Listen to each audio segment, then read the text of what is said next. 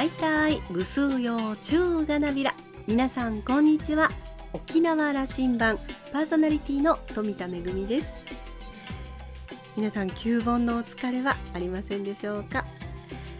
年によって違いはあるんですけれども旧暦のお盆と新暦のお盆結構間が空いてることの方が多いですよね、えー、私は主人の実家が本土なので、えー、沖縄と本土で2回お盆を過ごすということがこれまで多かったんですけれども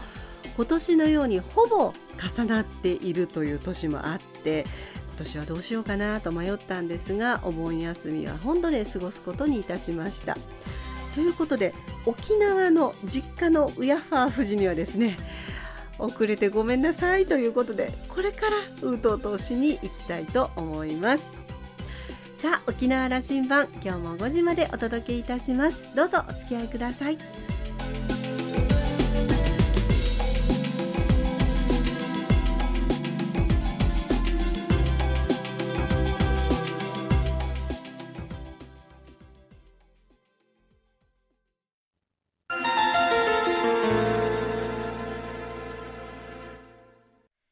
那覇空港のどこかにあると噂のコーラルラウンジ。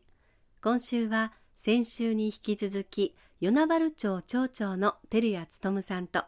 ラウンジ常連客で沖縄大学地域研究所特別研究員の島田克也さんのおしゃべりです。照屋さんは1962年生まれ与那原町のご出身です。順天堂大学を卒業後1985年に与那原町役場に入庁総務課長や教育長などを歴任し2014年からは副町長を務めました。2018年4月の町長選挙に立候補し初当選。第19代の与那原町長に就任しました。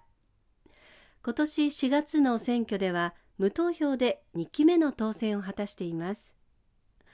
沖縄羅針盤には4年ぶり2度目のご出演。今回は2期目の目玉政策や与那原の魅力についてじっくり伺っています。後編の今回は進捗が気になる枚数施設の計画にも触れています。それではどうぞ。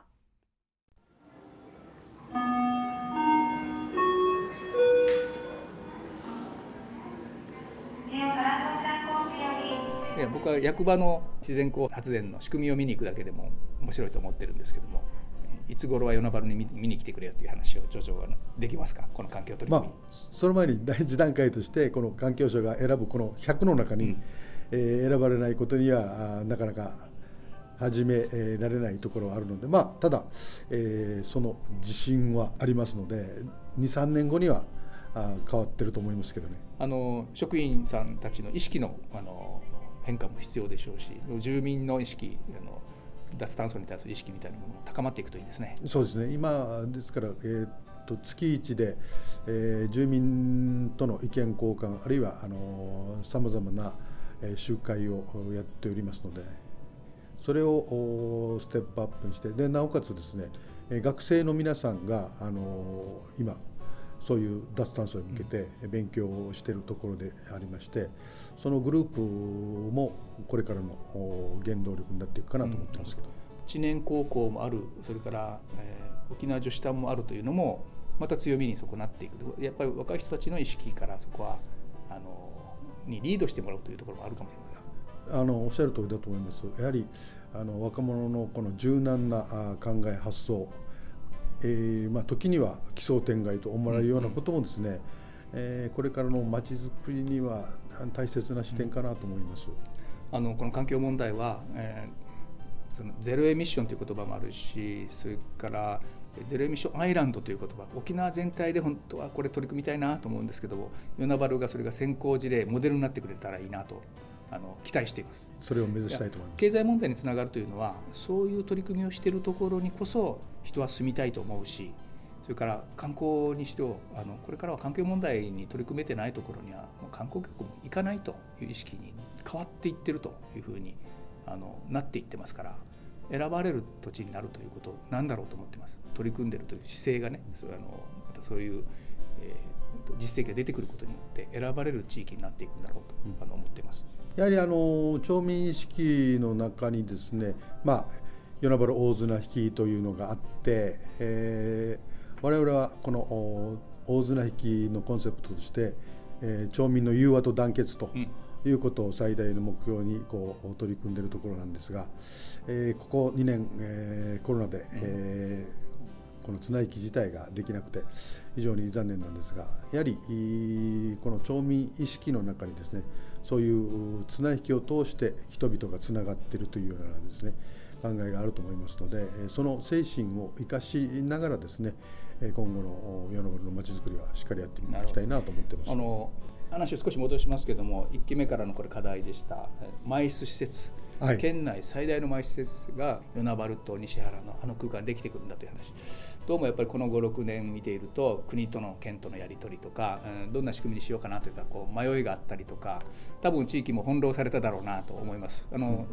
県民からするとあれどうなってるのかなというようなことだと思いますよ。どんな方向ですか？はい、県はですね、もうこれまでの一括交金いわゆる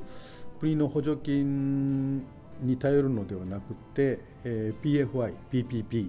要するに民間活力資金を活用して民間の力でですね、えー、建物を建てるということにもう180度方向転換をしましたので、うん、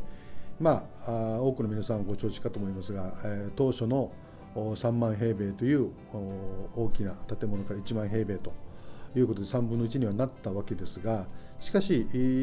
それでもまあ先ほども出たあの DX そういうことも含めるとこの会の持ち方もこれからまあコロナ禍もあってですね変わってきてるというところもありますし、まあ、私はあの1万平米でも県内最大の収容人数の建物には間違いないので。ということはコンベンションセンターのあの空間よりも収容人数的には大きい埋設施設になるわけですもちろんです、うん、はい。はい、1万平米プラス会議場とかを含めるとあと7500平米もありますので1万7500平米の空間がそこにあるわけですので沖縄一の収容人数になることは変わりありませんので。それをさらに補助金というものではなくて PFI、PPP という民間の発想力ノウハウを生かした建物を建てるこれはまあホテルも含めてでございますけども沖縄のこれからの補助金に頼るというようなものからですね大きな転換してこれが今後主導していくようなですねものになっていってくれたらいいなと思ってます本来の姿なのかもしれませんよね。まあそれはもうもうもうやって 結果が出ないと、うん、何とも言えないところありますけど、ね、国に頼って一括交付金だと言ってた頃は3万平米ででっかいの作っちゃうぞという話があったんだけども、はい、これを純民間に照らしてみると1万で、えー、コンパクトに機能的にしていくということがいいじゃないかという答えに今なっていると。そういう方向に今進んでる、はい、でなおかつまあじゃああの余った土地を別の建物を建てるということではなくて余裕地として残して今後需要が増せばさらに増築をしていくというような考えのようですので、まあ、それはあのある意味現実的かなと思ったりもします、で実現していく方向で進んでるんですね。進んでます、はい、ラジオ聞いてる多くの人がねもうあれもう頓挫したんじゃないかと思ってる人多いと思うんでね。あの県のあの職員の皆さんもですね一生懸命さまざまな試行錯誤しながらしっかり考えていただいていると思います。与那原西原の間のあのマリンタウンのあの空間に、えー、県が主導した、えー、会議棟、まあ、ホテルもできるんでしょう。そうです。そういう施設が広がっていく。併設してホテルも、えー、三つ星四つ星クラスのホテルが立つ予定です、港マリーナもあってね。あそうなんですよね。ですからこのマリーナもあって、なかなかあこういうロケーションはなくて、ポテンシャルのある地域だと思うので、えー、このマリーナも超富裕層のスーパーヨットも寄港してますのでで今ですねあのマリーナにあのヨットを止めたいという人が、えー、30件待ちだそうですから、それぐらい人気があるところなのでで北側がですね今マリーナが、まあ、手つかずなもんですから、えー、今後あの浮桟橋も含めて、えー、これもまた県が整備することになってますので今後また楽しみだと思います。僕らやっぱねあの想像できないといけないと思うんですけども与那原のそういう拠点ができてくる知念半島がある久高島がそこにあるで北に上がっていくと中条湾ここ広がっていて沖縄市もあそこに、えー、東部海浜の整備海岸が出てきたり観光施設ができてきたりする中条湾港の港もしっかりある、カチ半島からあ世界遺産の活連城石があり、まあ、南に下ると中城石がありと津堅島もあると。あの今県がですねこの6時神経の中でやろうとしているのがサンライズベルト構想、はい、まさに今島さんがおっしゃったような東海岸この一帯をですね、うん、えー、活性化していこうと。あまりにも西側にこう資本投資も含めて整備が偏っているのでまあ、えー、県土の均衡ある発展も含めて今後10年間サンライズベルト構想ということで東に目を向けてさらに今言った港湾の整備も含めてしっかりやっていくっていうことなのでまさにサンライズ、うん、太陽が昇る地域としてですね、これからやはり健康だとかスポーツツーリズムだとかですね東側に一気に脚光が集まると思っています、うん、僕の感覚ではね10年後に今今あのお互いで話したイメージが具現化し始めて20年後にああこういうことだったかというふうに僕はなってると思ってるんですよ。ああそうなるとなん楽しみですね。ねそうなるでしょ、はい、道路だってこうつながっていくという話だしね、はいはい、それこそあのこの埋設施設に高級ヨットの停泊ができる空間ができてくる。それに合うような自然環境であるわけですからね、見届けましょうや 80ぐらいになってるかもしれないね 僕はね。そうですね、えー、いやあの2期目も夢が広がる話ですね。照屋さんから、うん、その基礎自治体の長として復帰50年のこの時期第6次になっていく振興計画が始まっている。沖縄全体の取り組みについての課題認識やそれからま希望期待などそんなコメントをいただけませんか？まあ、これまであの第5次の振興計画の中で、えー、沖縄県の、えーまあ、特にあのインフラ整備は、まあ、そのおかげで、えー、でできてっていうのはもう間違いのないことだと思います。ただ、今後の10年は先ほど言った PPP、PFI も含めたですね新たな手法を用いて、民間の力も借りつつ、えー、官民が一体となってですね、まあ、もしかすると産官学なのかもしれませんがそういう形で沖縄をもっと、えー、発展する方向に持っていけたらなと思いますね。これまでのようにひたすら補助金だけを耐えるのではなくてですねえ民間活力も十分活用しながらあやって社会を形成していくっていうんですかねそういう視点も大事かなと思ってます。一括交付金という言葉に象徴されること多かったんですけど大きなプロジェクトが出てくると国に頼らないとできないんだという意識がちょっと強すぎましたよね沖縄ね。まあ、できればもう少しこう軸足をね、うん、えー、徐々にそういうようなところへ持っていけたらよかったかなと思いますけど、ね、与那原町が挑戦しようとしているこのカーボンフリー、はい、環境問題の取り組みに関しては、はい、一括交付金とか沖縄県の仕組みの中だけではなくて全国の基礎自治体と競い合ってやろうということの視点というふうにさっき受け取りました。合ってますか、はい、環境省のこのえー、公募に手を挙げてやっていくということです。うん、まあ、もちろん、えー、そこの、えー、100人選ばればそこのさまざまなまあこれは補助金交付金という形になろうかと思いますけど、そういうのもうまく活用しながらでかといってそれだけに頼るのではなくて、えー、先ほども何度も申し上げているように民間活力も使いながら地域の経済をそこで回していくようなですね、えー、地域社会になればいいなと思ってます。全国1800ある自治体と同じ競い合いの中で切磋琢磨してみようじゃないかと。うちなびけんという仕組みだけじゃないことに挑戦すべきなんだそんな聞こえ方もしますよね、まあ、そこまで大きく先頭先頭切ってほしいからね。どうかはあれですとにかくまああのそのその視点を持つのはいいでしょう。その気概でいきたいと期待しております。あの最後になりました。ちょちょあの僕はね、えー、与那原町役場に出入りさせてもらってる経験からしてあの役場の皆さんすごく元気ですよ若い人たちも。やっぱり働いてる公務員の町役場の皆さんがね元気に働くというのがまちづくりに必ずこれはつながっていくことだと思うんだけどその辺、えー、どんなあの職場環境を作ったり職員たちが前向きになっていくような仕組みとか考えておられます？あのまあ、私常々あの職員にも言ってるんですが我々、えー、公務員役場職員と自治体職員としての最大の責務は町民を幸せにすることだということを言ってます。ただそこで町民を幸せにするためには皆さんが幸せでなければそれは達成できないのでぜひ、えー、皆さんが幸せになってくださいとそのために、えー、職場環境も含め何かあったらいつでも相談し合える言い合えるようなあこの風通しのいい職場を作っていきたいと思っていますし、えー、その中でも私はあの職員に研修にどんどん外に出ていけということも言っています。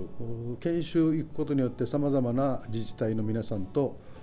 話もできますしそういう人脈がですね広がっていくことが職員にも職員の財産にも、なっていってなおかつお互い共通の課題問題を持ちながらこう、えー、話をしていくというのがですね今後の職員の成長成功にもつながると思いますしそういうような職員になってもらいたいなといつも期待をしています。これは照屋さんが若手公務員だった時期の経験に、うん、照らしたものでもありますな。もちろんです。うん将来に向けての10年50年単位での与那原をイメージするようなメッセージをこんな街にしていくんだ話をいただけませんか？まあ、不益流行という言葉がありますけども変えてはいけないものしかし一方で、えー、町民が望む生活しやすいようなものはどんどん変えていくというようなところでそれをうまく考えながらですね今後のまちづくりに取り組んでいきたいなと思っています。あのえー、融和と団結それがあの与那原伝統の与那原綱引きの中に表現されてるわけですね。そうです。あのぜひ与那原から沖縄全体にこの発信を異彩を放っていただきたいなとモデルを作っていただきたいなと思っています。まあ、異彩になるかどうかわかりませんけどあのとにかく誠心誠意、えー、頑張っていきたいと思います。期待してこれからも注目していきたいと思います。ありがとうございます。今日はありがとうございますいえいえありがとうございました私も気になっていたマイス施設。元の計画よりは小さくなったとはいえ完成すれば沖縄一の主要人数なんですね。え国の補助金頼みから脱却をして、え地域の力民間の力を活用していくという新しい施設づくりを目指しているということでちょっと方向転換したようで安心をいたしました。沖縄本島東海岸ますます活気が出てきそうですね。島田さんは2週にわたってのお話を終えて与那原町に受け継がれてきた伝統文化の象徴与那原大綱引き。その伝統文化が生み出す融和と団結が与那原の気風につながっていると町長は話します。素敵なお話ですねというコメントでした。今週のコーラルラウンジは与那原町町長の照屋勉さんとラウンジ常連客で沖縄大学地域研究所特別研究員の島田克也さんのおしゃべりでした。来週のコーラルラウンジは南城市市長の小蛇慶春さんをゲストにお迎えする予定です。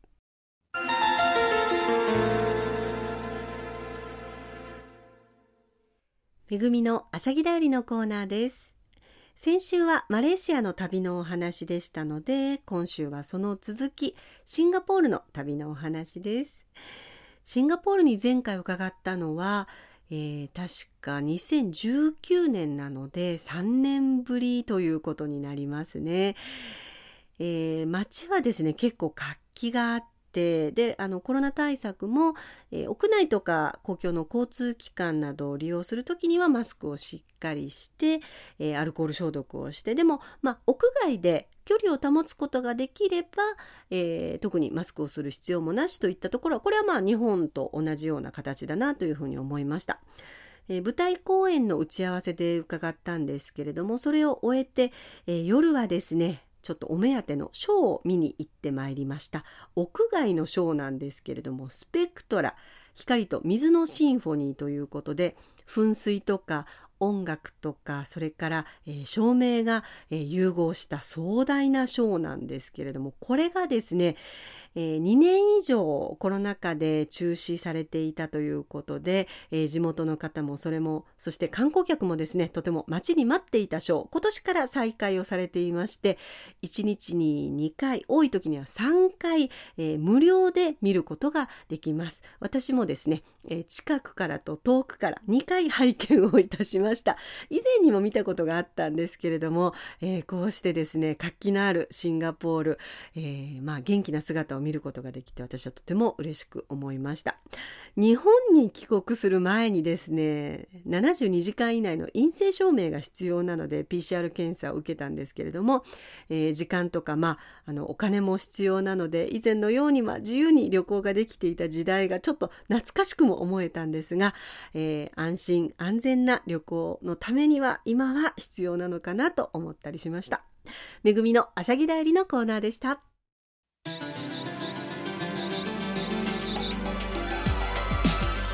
ジオ沖縄ではラジコでの配信を行っています。スマートフォンやパソコンでのリアルタイム聴取のほか1週間の振り返り聴取も可能です。さらに沖縄羅針盤の過去の放送音源はポッドキャストでも配信しています。こちらはラジオ沖縄のホームページからアクセスしていつでもお楽しみいただけます。また沖縄羅針盤のホームページでは番組情報の発信のほか私富田恵とコーラルラウンジ常連客の島田克也さんのフェイスブックへもリンクしていますのでお時間のある時にぜひこちらもご覧になってください。沖縄羅針盤今週も最後までお付き合いいただきまして一平二平でビルそろそろお別れのお時間です。パーソナリティは富田恵でした。それではまた来週。